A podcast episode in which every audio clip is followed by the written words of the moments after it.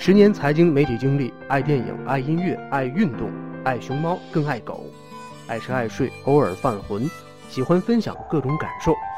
时间追不上白马，这就是小猪混混的个人电台。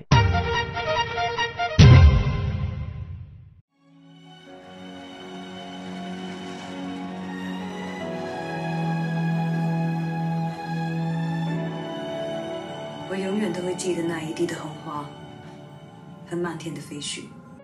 有段时间呢没有发影评了，有朋友说是不是最近的片子都不太好啊？说实话还真是。回头看四月影院的排片，我几乎是没有落下几部片子。那么正想难过的走过四月的时候，昨天看了《催眠大师》之后，终于有了想表达一下的愿望。与《催眠大师》相比，像这个《超验骇客》没有《盗梦空间》好，有些遗憾。而像魔警实在是太小儿科，如果你的智商低过导演，你就可以去浪费时间了。催眠大师呢是北京国际电影节闭幕的影片的电影，那么由八零后的陈正道编剧和导演，由徐峥监制，并且携手莫文蔚来主演。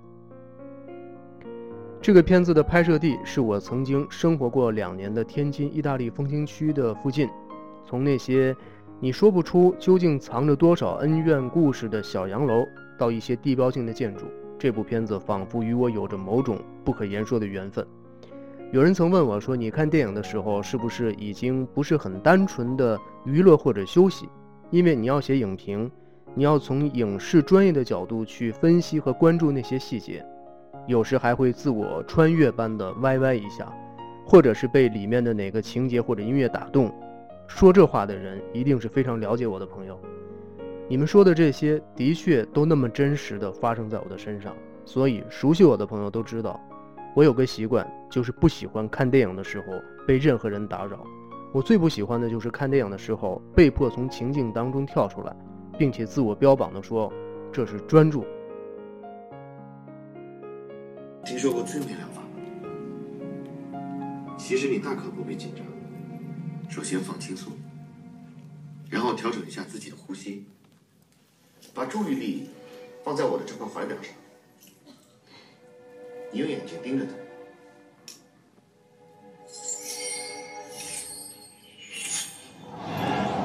我会数三下，一。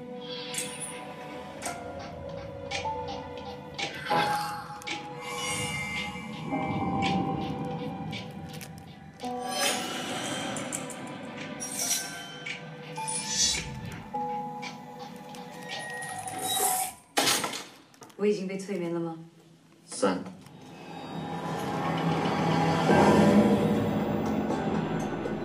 催眠这一心理疗法是本片成功依托的一个理论的基础。从这个角度来讲，这部片子比一般的同类的电影多了一些深度。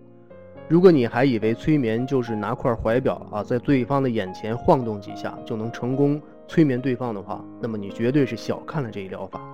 其实就像那部《盗梦空间》一样。你究竟在第几层的梦里？这似乎是个哲学问题。本片的主角是由徐峥饰演的徐瑞宁，医治莫文蔚主演的这个任小妍过程当中发生的一场催眠与反催眠的故事。如果你胆子小，最好别一个人去看这部电影，有些环节还真是有点惊悚。这部片子融合了惊悚、悬疑、心理、情感等等元素，是一个全新的类型化的电影。本片借鉴了弗洛伊德精神分析和机能主义心理学家詹姆斯的意识流等相关的理论，在现实与潜意识的二元的对立当中挣扎与碰撞，期间展现出来的人性的本质与冲突的桥段令人叫绝。我知道，就算我不签这个字，你还是会有办法应付这件事的。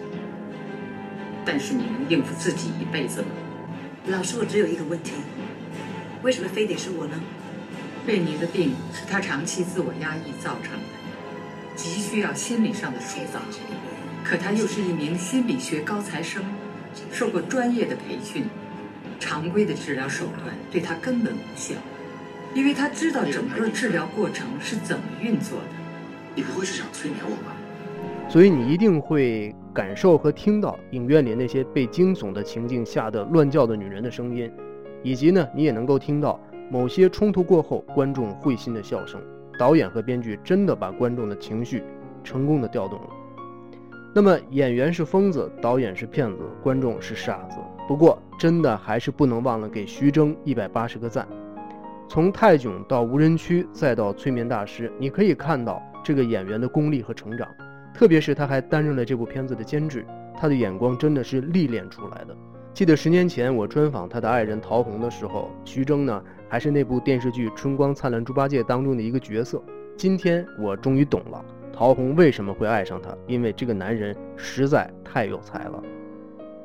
过了盛夏的果实，最美季节的莫文蔚用她的演技再次告诉我们：最美的盛夏果实之后，却是别有洞天的成熟和从容。这种美秒杀一切小清新的整容妹。而本片结尾的那段对白，真心打动了我。我最害怕听到的一句话就是：“你已经尽力了。”因为只有我自己知道，我没有尽力，我应该再努力一点的。没有人能够原谅我。你说的对，没有人能原谅你，除了你自己。这真是一句可以让我们扪心自问的一句话。无论友情、亲情、爱情，或者是对待朋友、家人以及爱人，或者对待事业与理想，很多时候你是否真的尽力了，只有你自己最清楚。而本片当中，女主角与她的未婚夫在酒吧里的那样一个深情的拥抱，让人顿悟：人生其实每一次相聚，也许都是最后一次。你有没有好好的去珍惜它？如果我们能够把这样一个世界当中与每一个人的每一次的相遇都看成是最后一次，那么我们是否会少了一些抱怨、嫉妒、怨恨，多些感恩的美好呢？从这个角度来讲，你有没有尽力让你的周围因你的存在而变得更加美好，还是变得更加糟糕？这真的只有你自己最清楚。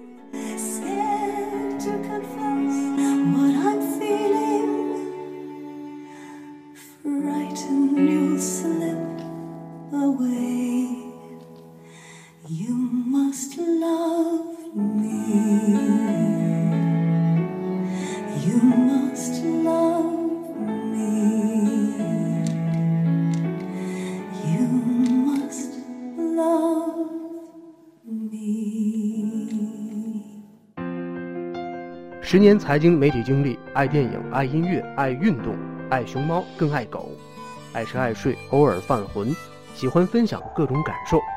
时间追不上白马，这就是小猪混混的个人电台。本期节目播放完毕，支持本电台，请在荔枝 FM 订阅收听。